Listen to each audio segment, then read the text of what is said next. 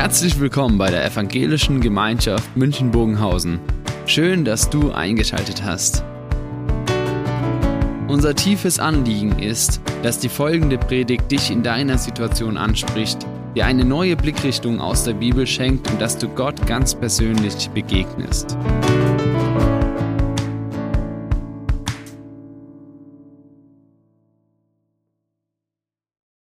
Es gab vor ein, einigen Jahren einen Film, der hieß Bruce Allmächtig. Ich weiß nicht, ob ihr den kennt, ein äh, nicht ganz aktueller Film. Und in diesem Film geht es darum, dass dieser Bruce, er hat ähm, von Gott etwas bekommen, was noch keiner bekommen hat. Sehr humorvoll der Film. Er hat die Allmacht Gottes bekommen auf dieser Erde. Der Hintergrund war, seiner Vorstellung nach macht Gott alles falsch und er könnte alles besser machen. Und ich dachte, genau das ist vielleicht diese Haltung, die man manchmal heutzutage auch haben kann. Warum macht denn Gott äh, nichts, nichts besser? Wenn die Welt schon so chaotisch ist, wenn die Welt zerfällt, wenn die Welt verrückt spielt, dann müsste doch Gott viel, viel, viel mehr machen und was eine Heilung bringen, Frieden schaffen und so weiter. Und äh, Bruce hat es dann ganz praktisch gemacht. Wir sehen das auf diesem Foto. Er hat dann erstmal die Suppe geteilt, so wie Mose das gemacht hat, das Meer er hat diese Macht Gottes, diese Allmacht Gottes ausprobiert in verschiedensten Facetten und hat versucht, die Welt nach seinen Maßstäben zu ordnen. Und man kann sich denken, humorvoll ist er gescheitert an diesem ganzen Projekt. Trotzdem bleibt aber für uns die große Frage, wie gehen wir eigentlich mit dieser Allmacht Gottes um, der doch alles in der Hand hat und trotzdem sehen wir, die Welt spielt verrückt. Ist es der Kontrollverlust Gottes oder eben nicht? Und ich habe dafür zwei Bibelstellen dabei und die erste ist in äh, dem Psalmen. Psalm 115, Vers 3, wir haben den vorhin schon gelesen. Unser Gott ist im Himmel. Er kann schaffen, was er will. Und da stecken zwei Aussagen drin. Die erste Aussage, er kann schaffen. Gott kann schaffen. Und da ist eben da gemeint, er kann erschaffen, nicht nur irgendwas schaffen, sondern er kann erschaffen. Etwas, was noch nicht da ist, kann er ins Leben rufen. Er kann etwas schöpfen. Er kann eine Schöpfung machen. Er kann Menschen machen. Er kann Dinge hervorrufen, die noch nicht existiert haben. Er kann Menschen auferwecken, die schon tot waren, von nichts ins Leben rufen. Das kann er. Er kann aber auch erhalten, das gehört auch dazu, erhalten eben, er kann Menschen erhalten, die krank sind und kann sie wieder gesund machen. Er kann erhalten, dass die Welt nicht kaputt geht, dass die Welt nicht zerfällt. Er kann erhalten. Und in diesem Erhalten und in diesem Erschaffen steckt eben dieses drin, dass Gott das Unmögliche machen kann. Er kann das Unmögliche wirklich umsetzen, den Frieden schaffen, wo man es nicht denkt, Frieden erhalten, wo der Konflikt vor der Tür steht. Er kann das Unmögliche machen, dass Menschen gesund werden, dass Menschen ihren Weg, Lebensweg verändern, dass sich Lebenssituationen verändern. Und all das ist in diesem Er kann schaffen drin. Und dann aber das Zweite. Er kann schaffen, ja, aber was er will. Und dieser kleine Nebensatz, den darf man natürlich nicht unter den Tisch fallen lassen. Die Grundlage für alles Schaffen, was Gott schafft, ist sein Wille. Sein Wille ist also Maßstab für jegliche Handlungen, die Gott macht. Und für uns ist natürlich diese Frage, die ich auch schon genannt hatte, wenn Gott allmächtig ist, wieso macht er dann nicht mehr? Wieso macht er so wenig? Und wir könnten fragen, warum ist denn sein Wille so vielleicht eingeschränkt oder sein Wille so klein oder sein Wille so, ja, überhaupt nicht gewollt, dass er die Welt irgendwie verändert und zum Besseren führt. Und da versuchen wir, Gott so verstehen zu wollen, sagen, was ist mit seinem Wille los? Warum macht er das nicht? Luther sagte dazu ganz plump, wer versucht, die Allmacht Gottes in sein Denken hineinzubringen, der ist stockblind. Allmacht Gottes heißt, Gott kann alles, aber es heißt eben nicht, er will alles. Gott macht alles, heißt es nicht. Weil das würde bedeuten, er macht einfach alles. Alles, was wir wollen, alles, was er, alles, was gewollt wird. Das ist aber nicht der Fall. Allmacht Gottes heißt, er kann alles. Und sein Wille ist Maßstab dafür. Und wenn wir fragen, warum macht Gott nicht das und das und das, warum macht der Allmächtige nicht das und das, dann schreiben wir Gott vor, was er tun muss, was er tun sollte und warum er es zu tun hat vielleicht noch. Und dann sagen wir, Gott, du musst nach meinen Maßstäben handeln. Du musst jetzt sagen, du musst jetzt das tun, was ich will. Und du musst dich nach meinen Maßstäben richten. Aber das ist falsch. Gott entscheidet selbst. Sein Wille ist entscheidend. Gott ist nicht der Gott, der uns braucht, um zu wissen, was er tun soll. Gott ist nicht auf unser Denken angewiesen. Er hat selbst seine Entscheidungshoheit.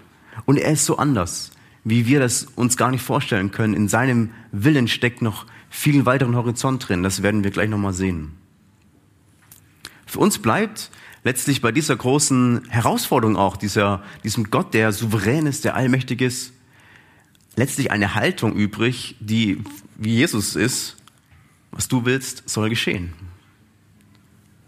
Dass wir das einnehmen können und sagen, ich erkenne an, dass du dieser Gott bist, der allmächtig ist und ich möchte mich da hineingeben und sagen, dein Wille soll geschehen.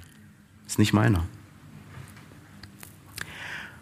Und wir haben dann noch einen zweiten Text, der beschreibt nochmal etwas bildlicher, visueller, wie diese Allmacht Gottes aussieht. Das ist jetzt im Johannesevangelium und Johannes bekommt eine große Vision von, von Gott, wie er selbst sich beschreibt in dieser Vision, also wie wir Gott sehen. Und ich lese uns mal den Abschnitt vor, ihr könnt es gerne mitlesen, aus Johannes Offenbarung 4, also Offenbarung des Johannes. Danach schaute ich auf und sah, dass im Himmel eine Tür geöffnet war und die Stimme, die ich am Anfang gehört hatte, die laut war wie eine Trompete, sagte, komm hierher, herauf. Ich will dir zeigen, was in die Zukunft, was in Zukunft geschehen muss. Sofort wurde ich vom Geist Gottes ergriffen. Im Himmel stand ein Thron und auf dem Thron saß jemand. Der dort saß, glich im Aussehen den Edelsteinen Jaspis und Karneol der Thron war umgeben von, den, von einem Regenbogen, der strahlte wie ein Smaragd. Und rings um den Thron sah ich 24 andere Throne. Auf den Thronen saßen 24 Älteste. Sie waren in weißen, weiße Gewänder gekleidet und trugen goldene Siegeskränze auf dem Kopf. Von dem Thron gingen Blitze aus und man hörte Krollen und Donner und vor dem Thron brannten sieben Fackeln, dass sie die sieben Geister Gottes, das sind die sieben Geister Gottes. Vor dem Thron war etwas wie ein gläsernes Meer, das glich einem Kristall. Und in der Mitte, ganz nah am Thron, standen rings um den Thron vier Lebewesen. Die waren vorne und hinten voller Augen. Genau, dieser letzten Teil habe ich nicht mehr abgedruckt. Auf dem Thron saß, Thron saß jemand. Das ist der erste Abschnitt. Und ich weiß, man muss das ein bisschen beschreiben, weil diese Bilder nicht selbstsprechend sind. Vor allem für uns, für den jüdischen Hörer oder Leser damals war das nochmal anders. Sie haben sehr gelebt in dem Alten Testament, in vielen Bildern, die hier gezeigt werden. Aber ich versuche, uns das nahe zu bringen. Auf dem Thron sitzend findet sich Gott. Da heißt es, da saß jemand. Es ist die Beschreibung von Gott selber, der auf dem Thron sitzt. Und man darf hier nicht denken, das ist die Tatorthaltung. Man guckt am Sonntagabend Tatort, Tatort und fühlt sich, ich habe die Woche hinter mir und die Woche vor mir, ich verdiene es gediegen, in meinem Thron zu sitzen, auf meinem Sessel und entspannen und chill. Nein, wenn hier ein Fürst auf dem Thron sitzt, dann ist das in der damaligen Kultur klar gewesen, da ist jemand am Regieren. Er ist aktiv. Er ist am Handeln. Er ist jemand, der wirklich dran ist an den Dingen. Der allmächtige Gott ist am Wirken. Und dann die zweite Aussage. Und rings um den Thron sah ich 24 Throne, weitere Throne. Auf den Thronen saßen 24 Älteste. Und hier haben wir die Begebenheit, dass es zwei Gruppen gibt, die beschrieben werden. Zwölf und zwölf. Und das ist in der jüdischen Tradition oder aus der Bibel sind das zwölf Vertretungen, einmal aus dem Alten Testament die zwölf Stammesväter und aus dem Neuen Testament die zwölf Jünger. Und hier zusammen kombiniert eben die 24 als so eine Vollzahl, dass die Vertretungen der, der, des, des Glaubens vertreten sind bei Gott selber. Und weiter gedacht, geht man davon aus, dass damals in äh, der Zeit und auch jetzt äh, das bekannt ist, dass die Gemeinden damals gewusst haben, wenn da zwölf Männer sitzen, dann spiegelt das auch die Gemeinde wieder. Also wir. Die Christen, die Gemeinde, die um Gott versammelt ist, die Gott sozusagen um sich selbst versammelt hat, um den Allmächtigen. Und das will uns hineinnehmen in diesen allmächtigen Gott, von dem man denken kann, der ist so ferne, der macht so sein Ding. Und wir aber wahrnehmen, Gott hat um sich herum die Gemeinde, die Ältesten, die Vertreter der Menschen, der Menschheit. Er hat uns um sich herum und gestaltet so sein Regieren, seine Herrschaft. Macht Gott sein Ding einfach unabhängig von uns? Das ist so der Vorwurf, den wir machen könnten. Ist Gott eben ein schrecklicher Diktator? Er fällt seine Entscheidungen, Gott macht sein Ding und ähm, ob wir damit reinreden oder nicht, ist egal. Man könnte ja das Gefühl haben, Gott ist souverän, abgehoben, weit weg, egozentrisch und er ist derjenige, der halt Hauptsache seine Entscheidungen durchwinkt, ohne die Bedürfnisse und Wünsche von uns überhaupt in Betracht zu ziehen, wahrzunehmen. Aber Gott ist hier kein Diktator. Gott ist derjenige, der regiert in Einbezug von uns Menschen, von der Gemeinde, von uns. Und das ist Allmacht für ihn. Das ist die Allmacht, das gehört dazu, diesem allmächtigen Gott. Gott regiert allmächtig heißt, er hat die Macht, uns mitsprechen zu lassen. Er gibt uns die Macht, mitsprechen zu lassen. Das ist Gottes Allmacht. Gott ist nämlich beweglich in seinen Plänen und in seinem Handeln. Ich weiß nicht, ob ihr auf der Wiesen wart. Ich war mal, ich habe das Bild nicht geschossen, aber diese, diese Achterbahn ist so ein Bild. Wer in der Achterbahn sitzt, der hat nur einen Weg. Es gibt nur eine Schiene und die fährt man lang. Und ähm, stellt euch vor, es gäbe ein Lenkrad am, am, an der Gondel und man könnte auch noch mal irgendwo aussteigen oder so im Looping. Es ist Gottes Plan, Gottes Wirken, Gottes Wesen, dass er handelt in dieser Welt, ist nicht wie eine Achterbahnfahrt. Die Geschichte des Lebens, diese Geschichte dieser Welt ist nicht wie eine Achterbahnfahrt. Dass alles auf dieser einen Schiene läuft und da gibt's kein Entkommen. Da sitzt man dann drin im Leben, wir sitzen im Leben, wir haben kein Lenkrad, wir müssen einfach, was Gott mit mir macht, ist egal. Äh, also ist nicht egal, aber es ist äh, nicht in meiner Hand. Gott macht irgendwas in seinem Weg. Was er will, ist entscheidend. Das ist eben nicht. Gott sagt, äh, Allmacht Gottes heißt eben nicht, es ist wie eine Achterbahn das Leben. Es geht nicht nur diese eine Richtung, sondern Gott ist beweglich. Gott ist in seinen Plänen beweglich, in seinem Handeln. Seine Allmacht zeichnet sich nicht dadurch aus, dass er abgehoben souverän ist, sondern dass er uns mitsprechen lässt. Und gleichzeitig der souveräne Gott bleibt, der nach seinem Willen entscheidet, aber sein Wille wird im letzten mitgeprägt von den umgebenden 24 Thronen in dem Bild, von uns. Und jetzt habe ich das nächste Bild, was ich aus dem Text nehmen möchte. Vor dem Thron, von dem Thron gehen Blitze aus und man hört Krollen und Donner. Im Alten Testament, da sind diese Begriffe Blitze und Donner, die sind bekannt. Und vielleicht hören wir das auch schon, weil wir gemerkt haben, okay, da gibt es in dem Alten Testament immer wieder auch Geschichten, wenn das Gott sich zeigt durch Donner oder Blitz. Beispielhaft ist da eine Geschichte. Und zwar spielt die kurz bevor Gott dem Mose die zehn Gebote gegeben hat. Es war so, dass Gott hat sich dem Mose gezeigt und hat mit ihm gesprochen und gesagt, bereite mal mein Volk darauf vor, dass ich jetzt bald kommen werde. Und Gott hat er gesagt, in drei Tagen werde ich mich zeigen. Ich werde mich euch zeigen, dem ganzen Volk, und da musst du das Volk darauf vorbereiten. Und Gott hat es, Mose hat es gemacht und hat dem Volk gesagt, ja, Gott wird kommen, er wird sich zeigen.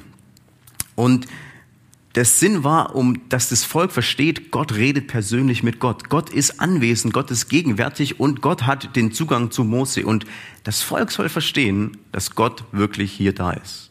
Am Berg Sinai. Und da kam es dann so. Am dritten Tag begann es am Morgen zu donnern und zu blitzen.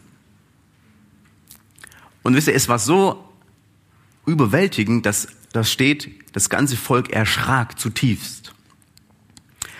Das ganze Volk erschrak, weil Gott aufgetreten ist, weil Gott sich gezeigt hat, weil Gott sich sichtbar gemacht hat. Und dann geschieht das weiter, dass dann Mose ins Gespräch geht mit Gott, auf den Berg hinaufgeht. Aber wir sehen hier dieses Blitzen und Donnern.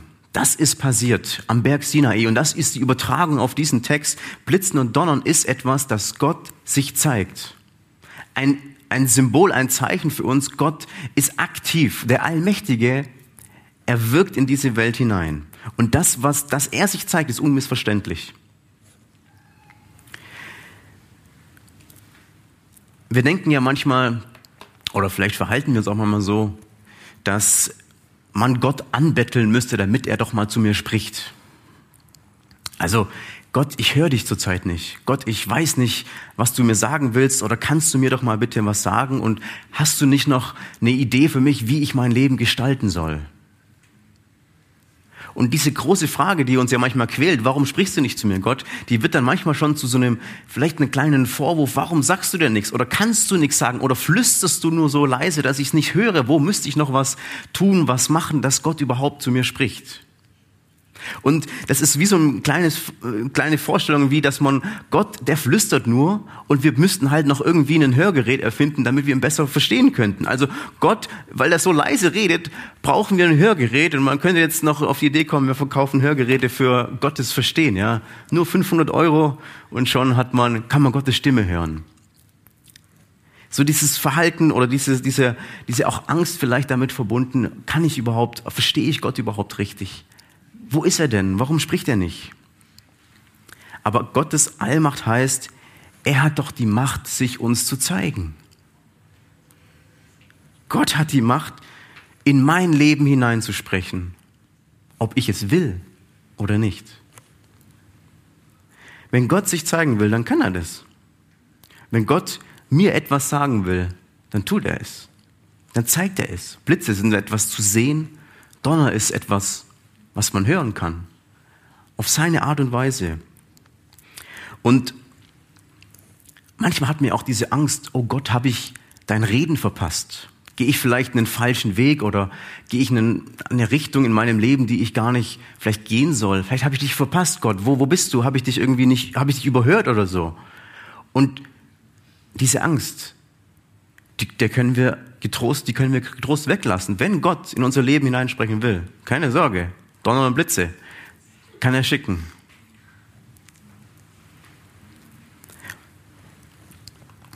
Gott, das Allmacht heißt, er ist unüberhörbar. Wir hatten ja hier ein äh, schönes Beispiel vorhin. Wenn jemand sagt, ich werde niemals Missionarin werden, dann ist das genau das, wenn, wenn Gott diesen Weg aber vorgesehen hat, dann sagt er, nee, ich zeig dir das schon. Und vielleicht sind es dann nicht diese großes, vielleicht ist es nicht dieses große Donnern. Ja, es ist ein Weg, den Gott führt. Dass Gottes, der Allmächtige, führt uns Menschen in seinen Wegen. Und manchmal ist das eine Klarheit, die wir bekommen. Ich hatte mal einen Freund, der hat mir gesagt, du, ich, es gibt eine Frau, Gott hat mir gesagt, ich werde die heiraten. Und dann haben wir, okay, er hätte es ihr dann auch noch gesagt. Und die Frau war dann natürlich ein bisschen überrascht, ja, dass Gott jetzt will, dass äh, von ihm gehört, dass, dass sie heiraten sollen. Ja. Äh, die Frau hat dann auch geheiratet, nur jemand anderen später. Und ich glaube, hier hat Gott unmissverständlich geredet. Das natürlich manchmal ist genau dieses äh, alberne vielleicht auch Beispiel oder diese Vorstellung, dass Gott jetzt zu mir geredet hat. Ja, das kann auch eine Einbildung sein, aber Gott redet unmissverständlich in seiner Geschichte. Es ging alles noch gut aus und mein Freund hat dann auch eine andere Frau gefunden, die zu ihm passte oder passt immer noch. Aber das ist Gottes Wege, denen wir vertrauen dürfen, dass wir sagen können, Gott, du führst mich. Und ich will vertrauen, dass du zu mir sprechen kannst, wenn du es willst und dass du es tust, wenn du es willst. Wir sehen bei dem Volk Israel, Gott hat natürlich nicht immer so gesprochen wie am Berg Sinai. Er hat nicht jedes Mal einen Blitz und Donner geschickt, um sich zu zeigen. Es gab andere, viele Wege, wie Gott seinem Volk und wie Gott Mose begegnet ist. Und genauso ist es bei uns auch, dass wir immer wieder auf verschiedene Weise Gott wahrnehmen können. Aber Gott wird sich zeigen, wenn er will. Und dann habe ich noch einen weiteren Punkt. Vor dem Thron war etwas wie gläsernes Meer, das glich einem Kristall. Da kann man verstehen, dass wir dieses Meer, das, das Gott vor sich sieht oder was vor dem Thron ist, das ist wie so gläsernes Meer aus Kristall und da wird beschrieben, das ist was ganz, ganz Wertvolles, was damals äh, sehr, sehr selten war. Glas war damals etwas so Kostbares, äh, das kann man sich heute gar nicht vorstellen. Heute ist Glas überall bei uns. Damals war Glas etwas Kostbares. Und vor allem war das gar nicht so durchsichtig, wie wir das heute haben, so ganz klare ähm, Fenster. Damals war aber ähm, dieser, diese Vision war aber so, dass dieses Glas war wie eben Kristall und eben durchlässig, durch Licht durchlässig, Licht durchlässig und auch gleichzeitig ähm, Sicht durchlässig. Man konnte eben durchsehen. Und Gottes Größe wird damit beschrieben, Gottes Weite wird damit beschrieben, Gottes Horizont. Wenn wir uns an den Urlaub erinnern, den wir vielleicht noch im, im Sommer gemacht haben und am Meer waren, vielleicht man sieht den Horizont, das Meer, das unendlich zu, zu sein scheint. Ja. So dieses Meer ist, beschreibt Gottes Größe und Gottes Überblick, den er hat in diese Welt hinein. Und gleichzeitig aber auch diese, dieses gläserne, kristallene, was eben diese Besonderheit ausmacht, dass Gott, Gottes ähm, umfassende Allmacht sich zeigt in dieser Weite, in der Größe. Gott sieht durch diesen Kristall, durch dieses kristallene Meer anders, wie wir das sehen. Und ich habe da eben dieses, dieses Beispiel dabei von einem Glas, was ich gefunden habe bei mir zu Hause, das zwei Seiten hat. Vielleicht kennt ihr das, eine Skibrille. Und meistens äh, bei vielen Skibrillen ist wie bei meiner hier, vorne ist es schön äh, spiegelig. Es spiegelt sich. Und vielleicht ist das genau dieses Bild. Es gibt ja zwei Seiten. Die eine Seite, da kann ich schwer durchsehen, aber auf der anderen Seite, wenn ich so durchschaue, ich sehe euch wunderbar. Vielleicht ein bisschen dunkler, aber genau, und das sind diese zwei Seiten. Die eine Seite ist unsere Seite, wenn wir uns betrachten, wenn wir hier durchschauen würden durch diese Seite, dann würden wir nicht viel sehen, dann wäre unser Blickhorizont ziemlich eingeschränkt. Wir sehen vielleicht uns selbst und wir sind konfrontiert mit uns selbst und auch wir sind konfrontiert mit der Welt, in der wir sind. Die Verrücktheit der Welt, das Chaos, die zerfallende Welt, die Welt, die wir nicht überblicken können mit ihrer Komplexität und wir nicht wahrnehmen können, wie soll eigentlich noch Lösungen in dieser Welt geschehen? Wie kann, wie kann Lösungen, wie kann Frieden, wie kann, wie können Dinge gestaltet werden in dieser Welt? Und wir sind überfordert, weil wir das alles sehen auf uns einprasselt. Das ist die eine Seite, die, die uns so herausfordert, dass wir sagen, wir, wir sehen doch nur das. Und dann gibt es die andere Seite, zu der man, auf der man durchschauen kann. Und das ist wie dieser, dieser Blick von Gott, der, der, der den Durchblick hat. Wir können uns das so vorstellen, dass das Glas ist wie das Glas, was am Himmel ist. Und Gott schaut durch dieses gläserne Meer auf die Erde, auf die Weltgeschichte und hat den Durchblick. Er sieht eben nicht nur das Spiegeln, das, das Selbstkonfrontation mit uns selbst, mit der Welt, sondern er sieht die Welt klar. Die Weltgeschichte ist für ihn klar durchsichtig, viel, viel weiteren Horizont als wir. Das ist Gottes Sicht auf die Dinge. Und unsere Verhalten, unsere Perspektive ist ja oft so eine ganz kleine.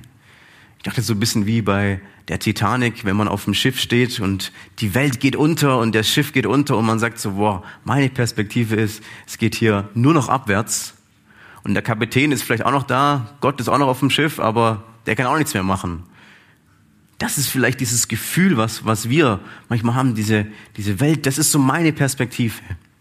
Bei Titanic gab es kein Happy End, deswegen ist es fast ein schlechtes Beispiel. Aber eben Gottes Perspektive ist eine ganz andere. Nicht diese, es kann nur im Crash enden. Gottes Sicht ist eine klare Sicht auf diese ganze Welt. Und ich habe vorhin diesen Bruce Allmächtig erwähnt, in diesem Film, dass er diese Haltung hatte, ich habe nach meiner Beobachtung, nach meiner Einschätzung, kann ich doch viel, viel besser als du, Gott. Und dann aber zu merken, dass diese, dieses, diese Sicht von mir, die ja doch so eingeschränkt ist, die doch so klein ist, die auf mein Leben reduziert ist manchmal nur auf meine gerade aktuelle Situation, dass es doch so ein winzig kleiner Ausschnitt ist. Und wie blöd müsste man sein zu sagen, meine Lebensgeschichte, meine Entscheidungen fäll ich allein aufgrund von meiner Sicht. Wenn ich doch jemand anderen habe, den allmächtigen Gott, der noch viel weiter blicken kann, dann kann er doch mein Leben gestalten. Und das ist eine pure Befreiung, wenn ich auf einmal sagen, nicht mehr sagen muss, ich muss allein aufgrund meiner Beobachtungen mein Leben gestalten. Das ist eine Last. Eigentlich ist es eine Last, die uns heutzutage auch die Gesellschaft sagt, du musst dein Leben selbst gestalten. Du musst aus deinem Leben selber einen Erfolg machen, du musst aus deinem Leben selbst, selbst, selbst, selbst.